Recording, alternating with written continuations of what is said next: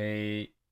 时间来到早上的八点钟，欢迎收听早安阿水理财报报，我是股市阿水，三十分钟让你了解全球最新的财经大事哦。那么今天呢是早阿水第一百五十六集的节目。好呢，这个周末我相信哦，大部分的投资人可能都觉得不是那么的好过，因为呢礼拜五的时候出现了一个新的变种病毒哦，也造成了全球股市的这个下杀。那么呢，我们今天来分享一下，尤其今天会比较特别，我会特别针对这个台股的技术形态哦，发表一点点的这个看法啊，这是我们以前节目比较没有的，因为毕竟这个指数跌成这样，大家一定都想知道说，那么专职投资人到底会怎么应对嘛？所以呢，我们今天会稍微来穿插一点这样子的一个方向哦。好，但是我们首先还是来看一下美股方面哦，到底美国哪些股票在跌？来，首先我们看到美股呢，周五下跌哦，三大指数呢其实都跌超过百分之二。那这是因为呢，大家也知道，世界卫生组织呢公布了一个新型的新冠变异的这个病毒株，引发了市场的担忧。那么其实各位你静下心来看哦，这个事情它就是一个导火线啊，因为投资人现在不确定周末的时候是不是有更多的这种呃不良的消息出现啊。所以，在这一个目前的股市高点呢，大家会选择啊，先卖出股票。那么，道琼工业平指在十一月二十六号中场是下跌了百分之二点五三，啊，跌了九百零五点。标普五百呢，则是下跌了百分之二点二七哦。纳斯达克指数则是下跌了百分之二点二三。费城半导体呢，则是下跌了百分之二点九二哦。那么上一周，其实道琼跟标普五百还有纳斯达克本来就已经是累积的是在下跌情况了哦。那么尤其呢，周五的道琼指数的前五大的权重股哦，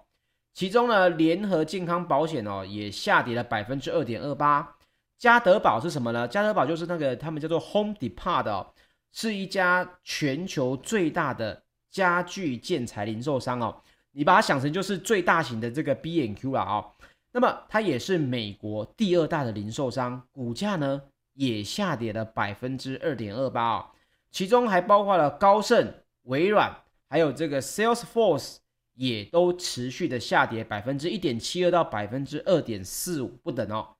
尤其那个这个周五呢，美国运通哦，就是 American Express，还有波音以及高盛。三只个股加起来啊，就已经贡献了道琼指数大概两百五十点的跌幅了。其中，美国运通下跌了百分之八点六。那么，道琼工业，呃，道琼的成分股当中啊，也是跌幅居冠哦，就是这个美国运通股是属于领跌，而且是造成跌幅居冠的这个呃股票哦。那么波音跟高盛也分别下跌了百分之五点四以及百分之二点四五哦。那大家又会觉得，哎，美国运通不是在做这个信用卡的吗？其实各位，美国运通它发行的旅行者支票哦，还有这个我们讲到了波音哦，它都仰赖于全球的这个旅游的业务。所以呢，大家第一个想象就是，哎，那大家会不会？哎，因为美国人出游很喜欢带这个旅行支票，我们台湾人出游可能比较少。现在大部分都用信用卡，那所以呢，大家第一个想象的就是会不会美国运通的这个营收哦，也相对的这个受到影响。所以美股哦，你要去分析说，现在大家到底在恐慌什么？现在大家最担心的还是属于旅游方面啊，相对应的这个类股呢，有可能会是受挫最重的，因为毕竟就算这个最新的 Omicron 这个病毒不变异株呢，并没有这么可怕，但是。这个相关的旅游禁令啊，在短时间内还是有可能会全球发酵，所以目前美股来讲啊，大家最担心的还是属于啊这个旅游方面的这个类股哦。那另外呢，本周啊有一些比较重要的讯息会来公布，阿水的也是分享给大家。这个礼拜五啊，三号，十二月三号，美国的劳工部要来公布十一月的非农报告了。那么市场目前预期呢？美国新增的非农就业呢，将会达到五十万人，会比前一个月的五十三点一万人哦，是小幅的放缓，但是呢，还是会维持这个单月很高的这个五十万人的就业增速哦。那么市场也预期，在新增的这个非农就业的强力推动之下，预计目前看到美国的失业率将有机会再降百分之零点一哦，来到百分之四点五，也应该会优于前一个月的百分之四点六。好，那么所以呢，美国现在不管接下来的行情是如何，周五哦，这个十二月三号。美国的非农就业报告呢，本身它就是一个行情很重要的一个加速，应该说加速它发酵的一个辅助剂啊。如果这个指数呢相对应的又比较差，代表着什么？原本你的这个就业情况呢，它应该是要慢慢复苏的。结果呢，Omicron 这个新的变种病毒出来之后，你的这个还没受到很严重的影响，但是呢，你的就业情况就已经放缓。这件事情也会在加速哦，即使到时候是反弹的，也有可能会加速这个行情，有可能会出现反转的情况。所以礼拜五的非农就业报告呢是非常重要的哦，对于美股来讲，还有甚至全球的这个股市来说，都是相对重要的，大家一定要小心注意了。那另外，礼拜四二号哦，OPEC Plus 要来召开部长级的会议了。那么根据这个彭博社的报道呢欧佩 Plus 的官员哦，目前是透露。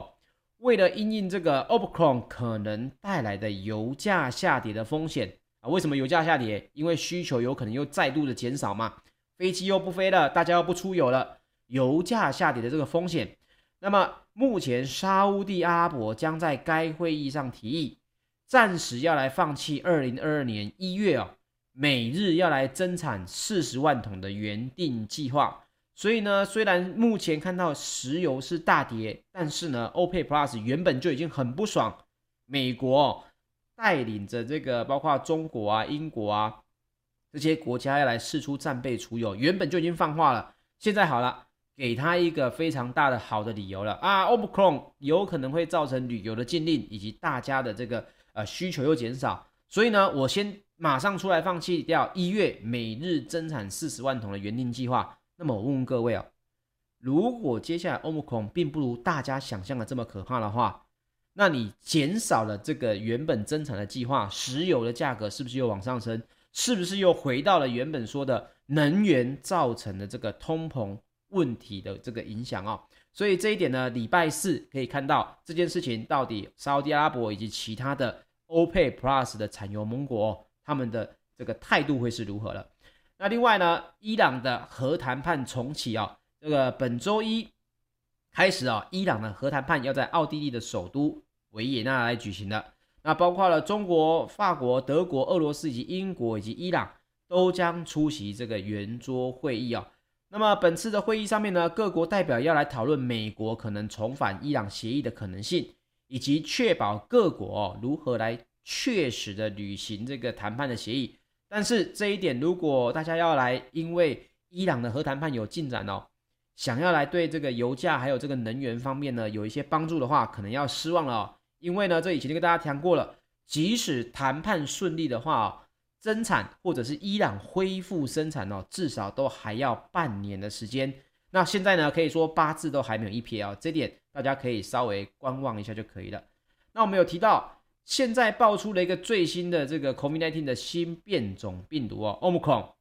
现在大家担心的是什么？诶，第一个，现有疫苗的保护力到底会不会下降？但是呢，目前根据这个彭博跟 CNBC 最新的报道哦，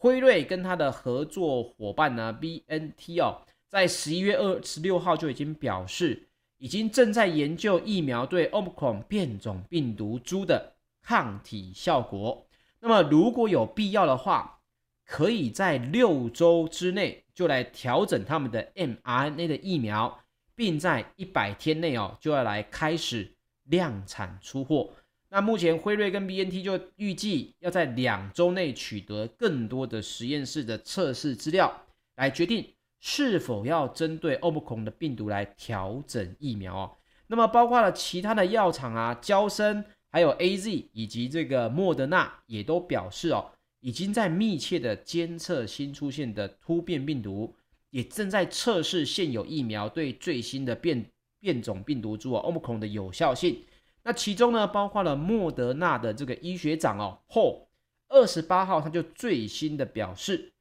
该公司呢已经紧急着手的研究，可能会针对 Omicron 的病毒重新配置全新的这个疫苗。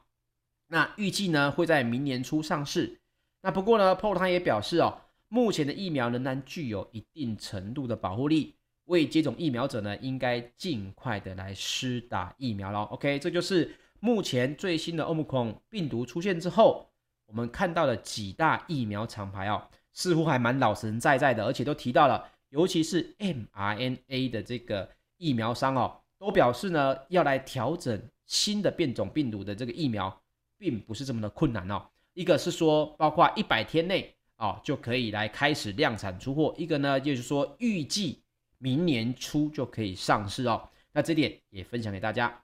那但是我们现在来说一下欧股方面哦，包括我们刚刚提到的 Omicron 啊，有可能有可能会让现有的这个疫苗失效，这是目前大家担忧的事情，并不是说已经是失效了哦。那市场呢恐惧的这个情况还是非常的高啊。所以呢，也都争相的出脱风险资产。不过，阿水待会会来分享另外一个观点哦。我来跟各位来聊聊，说为什么我认为这件事情呢？短线上面在全球市场哦，有可能不会这么的，哎，可能这个恐慌会马上的止住哦。那待会我来分享一下我看到的是什么。但是现在我们先说一下，泛欧指呢是狂跌了将近百分之四，也是十七个月以来最惨重的单日跌幅哦。那么周五的泛欧 STOXX 六百指数是下跌了百分之三点六七，来到了二零二零年六月以来的一个最大单日跌幅。那欧洲三大指数当然也都是下跌啦。那最重要的是呢，包括大家原本在聊的，哎欧姆空它本身哦，它的棘蛋白有超过三十个突变点，或许呢有可能会躲过这个免疫的反应，传播力也有可能会更强。所以现在。欧盟呢已经有出现这个英国，英国哦不在欧盟里面，但是它率先的禁止南非跟其相邻国家的航班入境。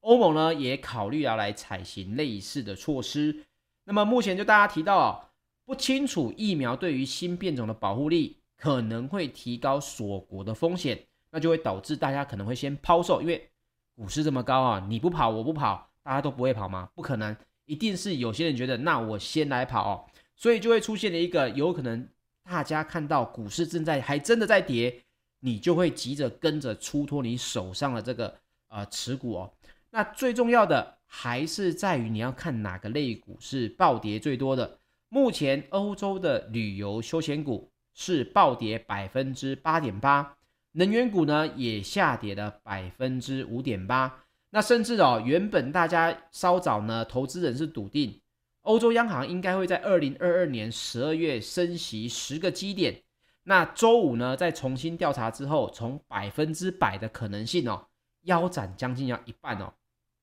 这件事情代表什么？代表着如果接下来变种病毒的这个事情呢，没有这么恐惧的话，还是有可能回到原本的这个流程哦，就是。二零二二年十二月有可能要来升息十个基点，换句话说，现在股市的坏消息比较多一点呐、啊，因为升息这件事情本来就对这些科技类股啊、成长股不是这么的好。那现在大家担忧，如果 Omicron 这个坏消息出来的时候，哎，那有可能封城，有可能锁国，对于需求又减少，所以呢，这个消息是好也好，也是对股市有影响；坏哦，也是对股市有负面的影响。所以目前大家为什么抛售手上的股票？这个呢也是一个主要的原因。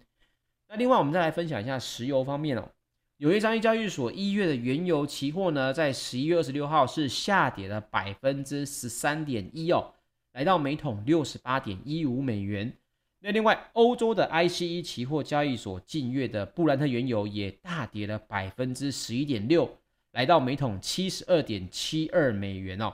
那么根据根据这个瑞穗证券能源期货的主管就表示，市场呢正在担忧最糟糕的一个情况，也就是新的变种病毒将有可能导致大规模的需求下滑。那其中呢，包括美国、加拿大、英国以及瓜地马拉，还有欧洲等国家，都已经在限制来自这个非洲南部的这个旅客了。那目前呢，也跟大家提到的，现在。欧佩 Plus 呢，预期是倾向在十二月二号的会议上面要来放弃既定的增产计划啊。原本八月起每个月都要增加四十万桶嘛，那到九月，明年九月的时候要来恢复到减产以前的水平。但是呢，现在呢，你美国呢又试出战备储油，而且呢又刚好有个 Omicron 的一个呃议题出现哦。他们目前呢是考虑要来暂停增产来因应。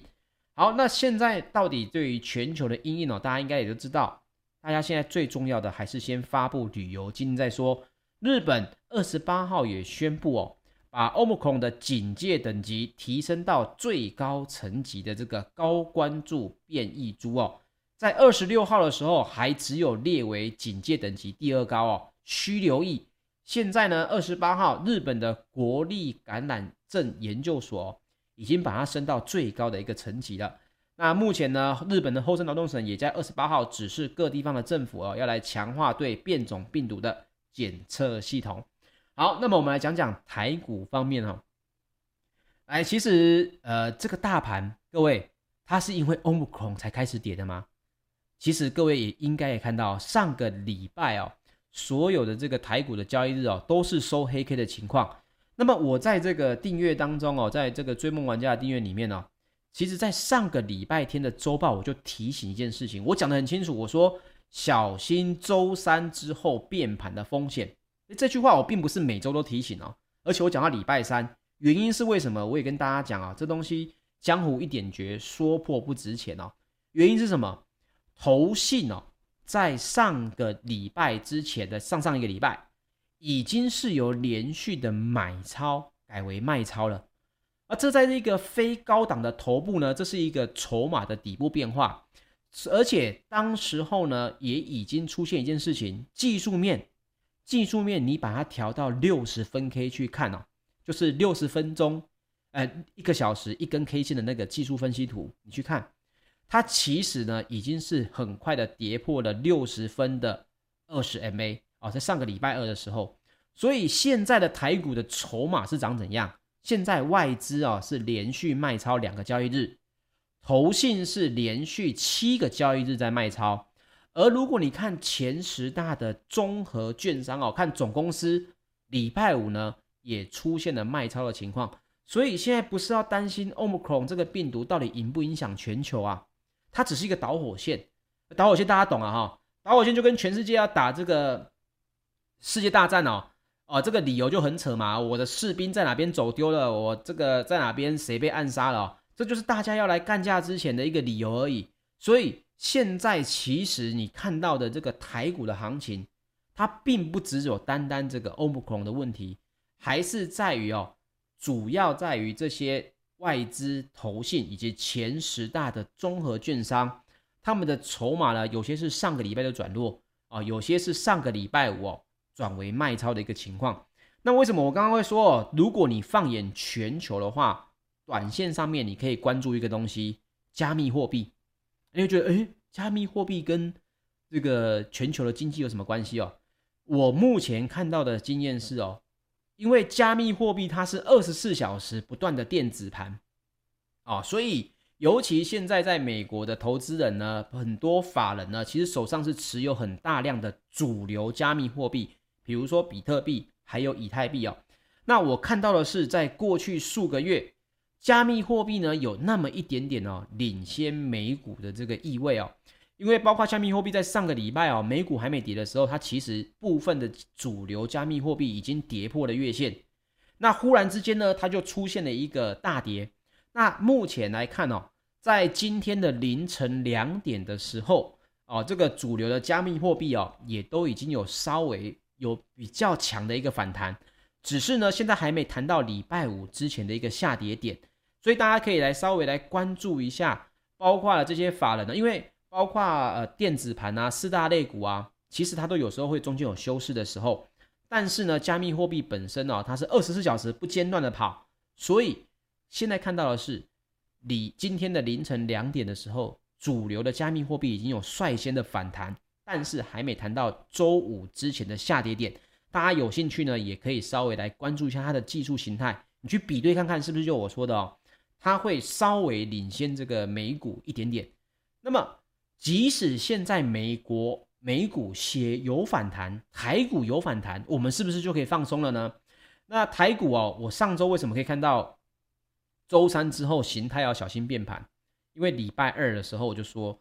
这个筹码之外的东西就是六十分 K 的 K 线棒短线出现变化。你如果听完直播之后，你去看打开你的六十分 K，你把 K 线图调到六十分钟一根，再把它调成我在用的这个布林通道，你其他均线都关掉，你就用布林通道就好了。你会看到现在的指数就是贴着布林通道的下缘在走。那如果你是一个短波段的操作者，在还没有真的弹回六十分的二十 MA 之前，这个位置大概是哪里？大概就是五日线。就我过去的经验哦，短波段的操作者都要注意的是反弹过不去六十分的二十 MA，然后又走软的情况，因为你有可能追，哎，觉得这个行情似乎没有这么可怕，就进场了。结果呢，反弹了两天，来到了这个六十分的二十 MA 之后，哎。行情还是持续的走空，结果呢，你就会买在相对的高点哦。这是我看到很多投资人他没有经验，他可能看到哎，行情止跌了就跑进去买哦，他没有看到其实趋势上面它只能属于反弹哦。这个是我们自己台股要注意的啊，不要人家美股反弹了，然后涨了，然后就问说，嗯，那为什么台股不是也有受影响吗？为什么这个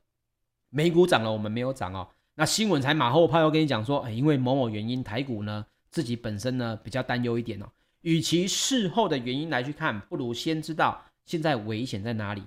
因为我刚刚也提到欧姆孔是礼拜五才出现的新闻，但是上周的台股是不是是连收五根黑 K 啊？那当然，我不是唱衰凯股。如果你是长期的投资者啊，尤其你的资产配置有长期投资、有价值投资。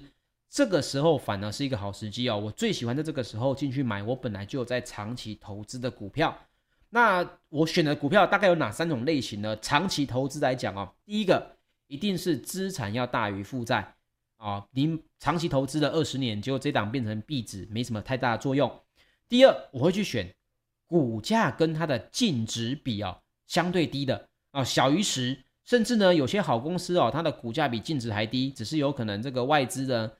一直在卖，所以它的股价呢一直没有什么起色。但是呢，它再跌也有限。再搭配上第三个哦，股利配发稳定的话，这也是我一个比较喜欢的一个标的啊。那这三种类型呢，也分享给大家。如果你在这个时候想要危机入市的话，可以挑这种已经跌无可跌的好股票来去稍微来做做功课喽。那台股如果今天或者是接下来可以带领着反攻的话，以资金流来看。IC 的设计类股也可以多加的注意哦，这点也分享给大家。好，最后我们分享类股的新闻。第一个，我们先讲到太阳能。目前呢，因为中国的电力不足，导致太阳能的面板工厂的这个产能利用率哦是下滑的情况，引发了太阳能的面板价格飙涨，跟一年前相比呢，已经飙升了三成，也让日本的相关业者哦是纷纷的修改契约哦，非常的哀嚎。二十七号，日经新闻就报道哦，太阳能面板的主要生产地中国，因为电力不足，供应能力减少，也推升了面板价格飙涨。目前呢是涨了三成，也让日本的发电业者啊无利可图。那迫使日本的企业纷纷修改这些契约。这件事情呢，也恐怕会对日本政府寄望由太阳能发电来拉升再生能源哦占总发电比重的战略哦。也可能会来造成影响喽。那另外呢，也表示哦，跟发电业者之间的这个契约，他们目前很多件哦，数十件都已经是取消了。所以国内的这个太阳能的产业哦，各位也要注意一下。这个新闻出现之后，日本那边已经有动作，对于台股的太阳能哦，是不是也有可能有造成的影响？这点一定要特别的注意。那另外还包括了这个台股的面板产业哦，我们来聊一下。目前呢，全球的这个面板产业哦，经过这个 LCD 的市场激烈竞争之后，去年开始由中国厂商是稳坐霸主的地位，拿下了全球过半的这个市占。那么韩厂跟台厂呢，则是各自转攻 OLED 跟 Mini 还有 Micro LED 的市场哦。那也随着中国面板的龙头京东方近年在产能跟技术的快速提升下。还有抢进这个苹果的供应链，也让韩厂面临市占跟产业的竞争压力哦。那么我们就聊到了对比韩国、中国面板厂啊相近的在抢这个 OLED 的技术，台厂的友达二四零九跟群创三四八一，近年呢则是专注的发展 Mini 跟 Micro LED 哦，其中 Mini LED 呢也逐步的啊具备优势，加上品牌厂的接受度也提高，应用呢也包含了平板、笔电等哦。那么友达呢就吸手宏基呀，还有微星。把这个 AMLED 的显示技术导入电竞哦，还有创作者的笔电当中。那群创呢，则是在今年三月有转投资 Panel Panel 公司这个方略电子嘛，也主攻 Mini LED 的市场。那目前方略电子在二零二一年的这个创新创业嘉年华当中哦，也展出了全球首创的 Flexible 的 AM Mini LED 哦，那目前也获得日本市场的订单。那至于 Micro LED 方面哦，目前面板双虎初步是锁定车用显示器的布局。那现阶段呢，成本还是很高，包括车载产品的导入哦。各位也知道，车用的这个验证的时间哦是相对的长的，发酵的时程呢，目前根据媒体的报道是有可能落在二零二二年跟二零二三年。那在产品发表上，友达日前就已经跟这个耐创合作。发表过九点四寸的 Micro LED 的显示器，所以呢，这也算是不算太新的应用。但是类股方面呢，各位可以在这个当中哦寻找一点哎布局明后年的这个商机的可能性哦。OK，以上呢就是本集的节目内容，谢谢大家的收听。那么明天呢，因为阿水要今天我就要北上去这个录影节目哦。所以明天早上呢，我没有办法在台中的直播间跟大家来见面。我们要礼拜三的早上八点再见哦。要听重播，请到 YouTube 搜寻股市阿水。谢谢大家，我们后天早上八点再见，大家拜拜。